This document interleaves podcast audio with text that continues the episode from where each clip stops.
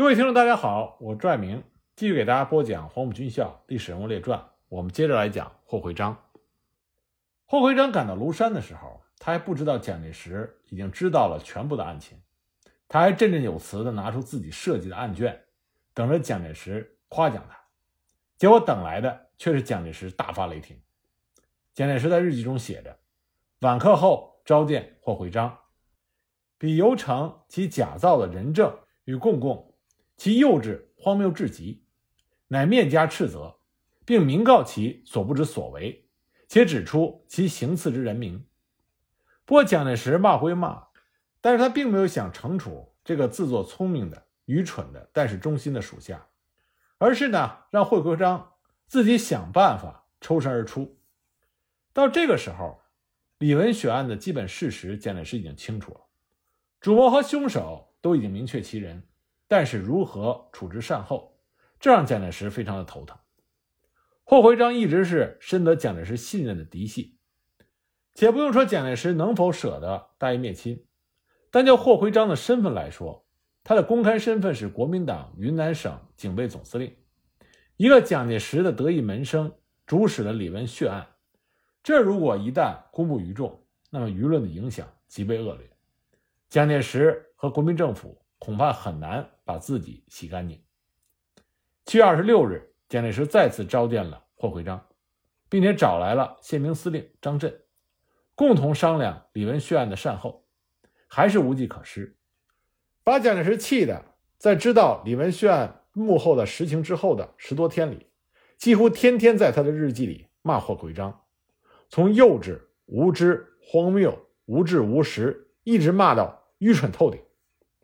其实，在七月二十五日第一次召见霍回章之前，蒋介石就已经初定了彻底调查此案的注意要点。在这些要点中，蒋介石最关心的是两件事情：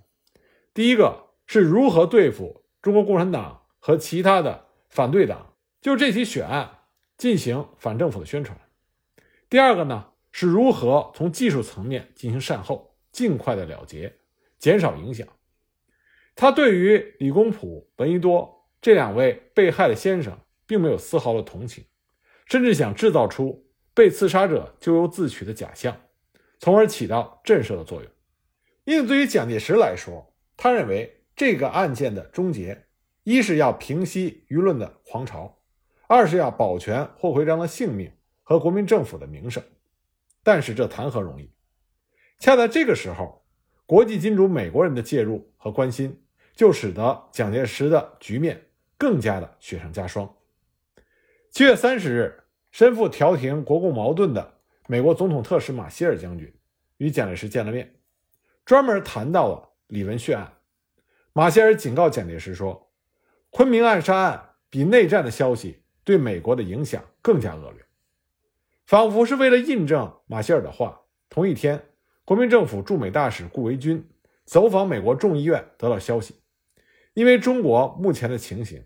一个月前就草拟的《美国对华军援法案》估计很难通过。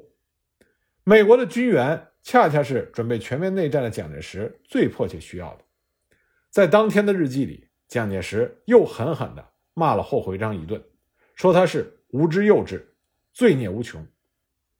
李文血案，尤其是闻一多先生被刺之后，为什么会引起美国方面这么多的关注呢？因为闻一多不仅在美国受过多年教育，他是赴美留学生，而且还是中国学术界的知名学者。在美国外交档案中，有一份美国驻昆明领事劳斯1946年给大使馆的报告，某种程度上解释了美国舆论对此事的重视。上面写着，李公朴被暗杀之后，在大学的开明人士中引起了强烈的谴责。然而，他们不相信自己受到了威胁。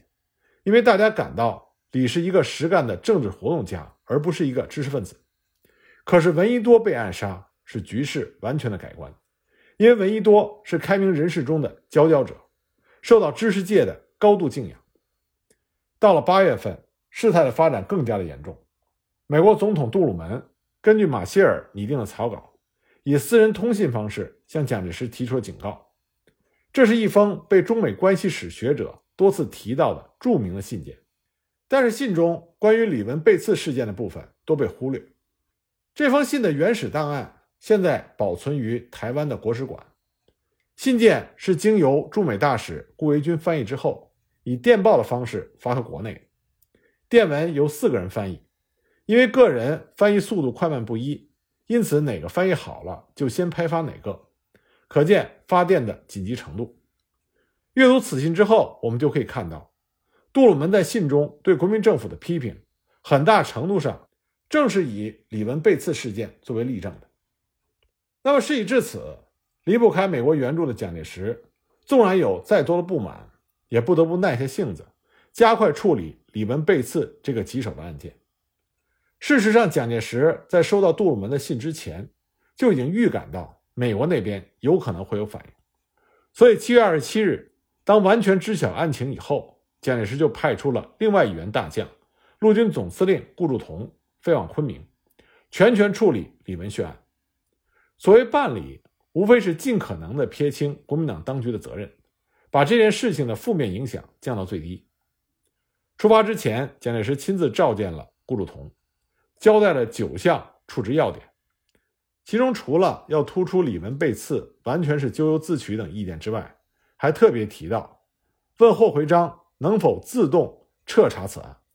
显而易见，这个时候蒋介石还是希望能够庇护霍回章，希望他尽量不受牵连。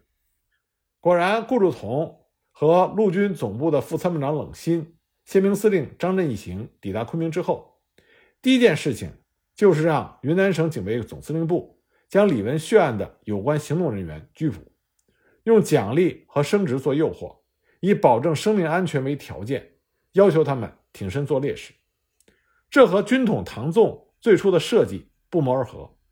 不管案情如何，都要丢卒保车。大事化小，小事化了，区别只是在于顾祝同是在案情已明的情况下，使用的卒子的确是参与了李文的血案。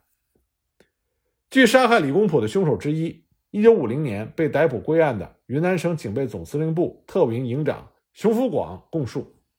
当时杀害闻一多的特务头子王子民痛哭流涕，与参与暗杀的特务们说：“谁愿意出面应付公审？”就是忠于国家，忠于领袖。犹豫许久，特务营连长汤世良、排长李明山相继站出，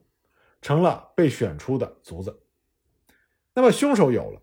但是口供怎么交代，才能够尽量的撇清警备司令部以及国民政府的责任呢？唐纵向蒋介石献了一计，提出李文两案宜分开处置，这样才显得不像是蓄谋已久的行动。他提议让云南的当地势力背上刺杀李公朴的黑锅，而闻一多案则解释为偶然行为。他提出的搪塞之词是说，闻一多在讲演和记者招待会中侮辱了蒋介石，斥责了特务分子，所以血气方刚的行凶者听了以后大受刺激，一时控制不住，才杀了闻一多。蒋介石听后深以为然，并且进一步把案件缩小化，只是。只处理闻一多案，暂时不提李公朴案。八月十五日，闻一多被刺一案在昆明举行了公审。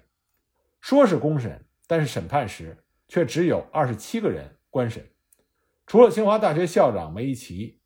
民盟派来调查案件的梁漱溟和周新民，以及指定的中央社的两名记者之外，现场几乎清一色都是各级政府的官员。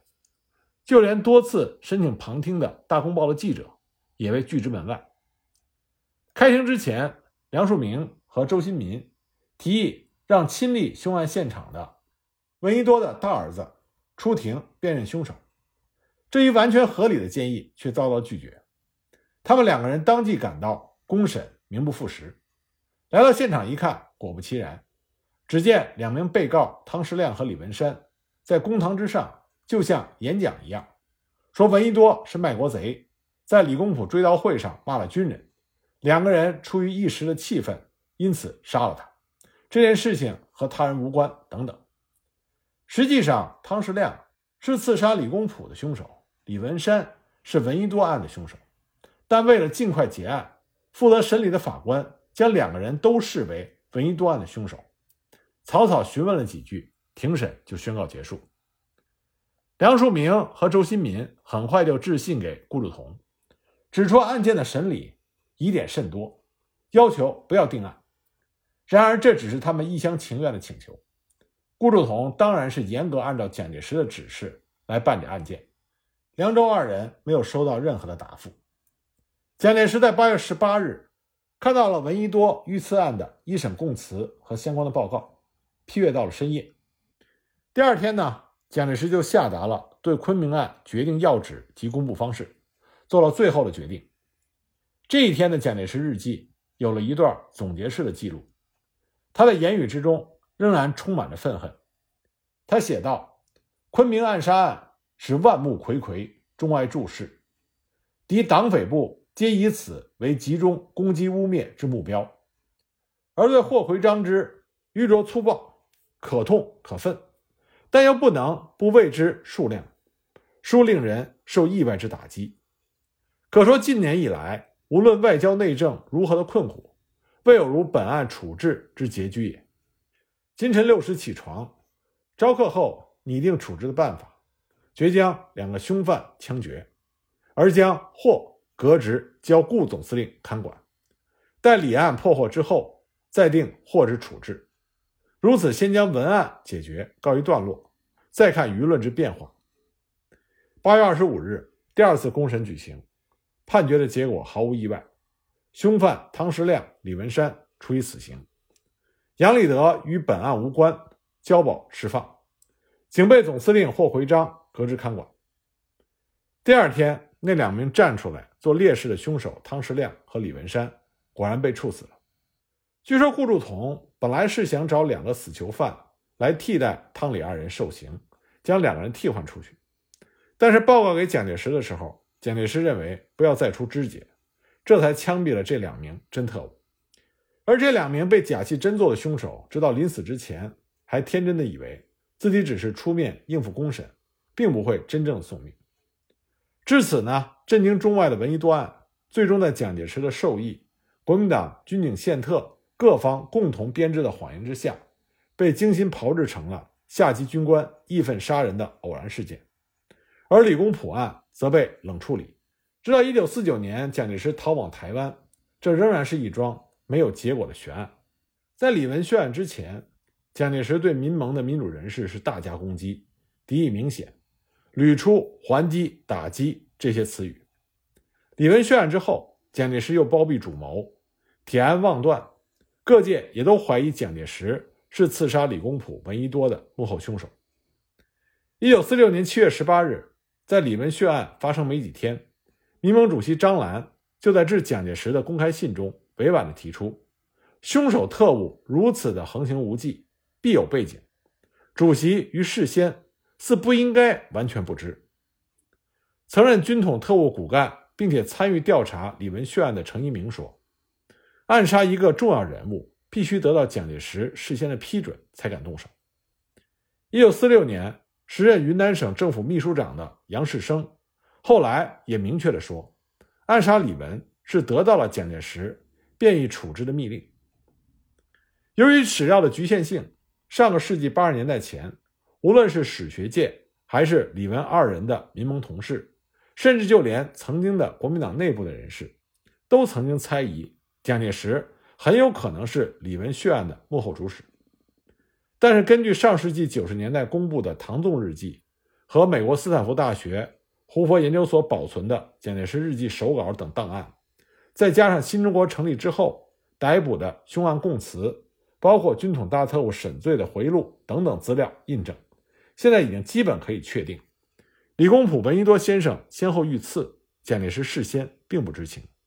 而且蒋介石在知道了李文血案的背后真相之后，骂霍奎章骂了整整十多天，而且怎么骂都不解气。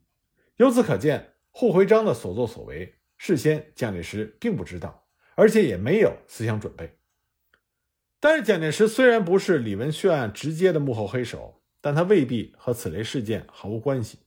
李文血案发生前几个月，仅在公开场合，蒋介石就多次做出了对活跃的民盟骨干要加以还击、不必姑息、应施打击之类的解释。六月七日，蒋介石对部队发表演讲，更是激烈的指责民盟等是一般的投机分子、无耻之徒，说他们是丧尽天良、甘做共产党的走狗，附和共产党的毒焰，推动社会视听和国际舆论为其颠倒是非、混淆黑白，必欲毁灭我们。由此可见，蒋介石的内心深处对于这些民主党派人士也是欲杀之以后快。也正是因为如此，蒋介石对于下属的暗杀行径，他并没有真正的反感过。直到1946年8月19日，他还在日记中称霍回章可痛可愤，但又不能不为之数量。事实上，蒋介石很快就宽恕了霍回章。1947年3月，迫于形势被革职看管的霍回章。就以中央监察委员的身份出席了国民党六届三中全会，还是当初差点被霍回章栽赃的龙云坚决反对，蒋介石这才重新下令对霍回章严加管束。可是没过几个月，霍回章又再次被推选为国大代表，并且获得了第十六绥靖区司令官的任命。霍回章在这前后曾经和沈醉谈起过李文血案，他倒说出了心里话。他说：“当时干得太早了一点，因为时机还不到，才惹出了这场麻烦。如果等到今天来干，那就不是过错，而是有功了。”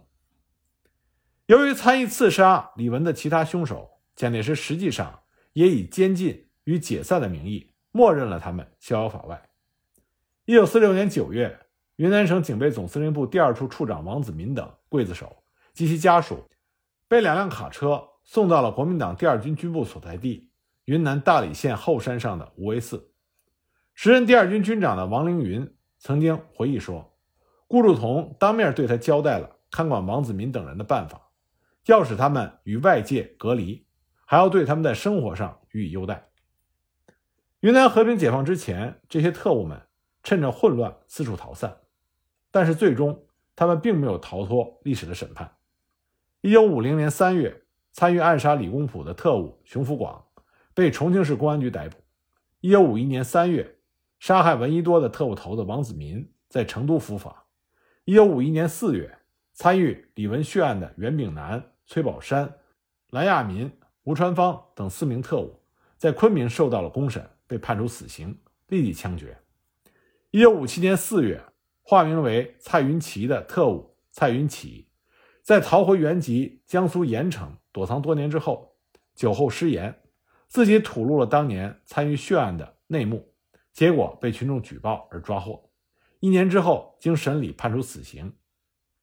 一九五八年，另外一名参与杀害李公朴的特务赵凤祥，在老家湖南湘潭被逮捕。一年之后，在湖南长沙被执行枪决。那么，李文血案就反映出一个中国近现代史乃至世界近现代史一个普遍的问题，这就是革命者。在通过武装暴力革命夺权之后，登上了统治宝座，那么他们就需要从之前的专注于使用暴力，变成谨慎的使用暴力。但这个转变的过程非常的艰难，因为在没有夺取政权的时候，面对外部的暴力镇压，那么革命者就需要高效、简单、直接的方法，首先要统一内部，然后在外部要奋起抗争。在生死存亡的关头，最简单、最有效的方式就是暴力。但是，当你登上了统治宝座之后，这个时候弱者变成了强者，那么就不能再肆无忌惮的使用暴力，因为随着人类文明进入到近现代，大众的思想水平有了充分的提高。如果再使用简单的暴力加以震慑的话，往往会起到反作用。蒋介石这些南京的国民党人早年都是革命党，他们不仅用武力对付北京政府，就是对党内的政争也是一样诉诸于武力。比如说，一九二七年和武汉国民党中央争夺地方党政的控制权，就是以军事力量为后盾，依靠党和社会的团体力量，有组织的是以政治暴力来解决问题。南京的国民党人随后就变成了执政党。但是对这种经验和路径的依赖，明显的就伴随他们走到了抗战之后，而抗战的胜利又把蒋介石推向了权力的巅峰，这个时候，蒋介石更不可能去反思这种经验和路径的缺点。那么，习惯于军人当政的国民党，一旦政权稳固受到威胁，他们自然而然的就想要动用直接的武力，因为他们认为这是最有效的方法，并且在之前已经得到了验证。但他们忘记了，他们的地位已经发生了根本的改变，而整个国家的状态以及国际的形势。也发生了巨大的变化，他们犯了刻舟求剑的错误。尽管战后国际国内和平民主的呼声高涨，而国民党自身也不能不做出限定的姿态，这些都对他直接诉诸武力有所制约。但是对付异议者的抗议活动，他们仍然找不到适当的解决办法，因为最适当的解决办法是需要他们弯下自己的腰，有诚意的。去拉住反对者的手，可是这对所有人来说，尤其是对任何一个当权者来说，都是一个巨大的挑战。因此呢，国民政府它只会通过经过伪装的政府暴力来解决问题，而这种现象不仅仅是发生在抗战之后的国民政府身上，但凡是在人类走入近现代，任何军人直接当政的地区，这都是非常容易。发生严重的流血事件，拿着刀冲上王座，这很容易；但是坐在王座之上，要把刀收起来、藏起来，这是非常难的。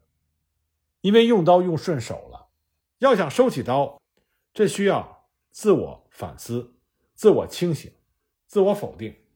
这对于任何一个当权者都是一件难事，尤其是这个当权者他还不受限制、不受束缚的时候。那更是难上加难。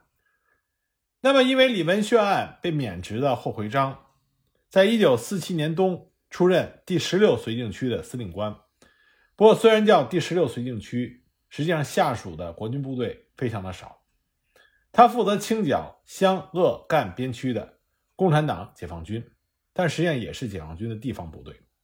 所以呢，也没有什么大的战绩。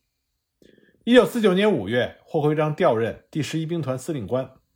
不过呢，同年秋天，也就是一九四九年的秋天，他去台湾述职，结果在他述职期间，程前陈明仁起义，因此呢，霍辉章他没有办法返防，他就留在了台湾。一九五三年三月九日，他因为脑溢血病逝于台北，时年五十三岁。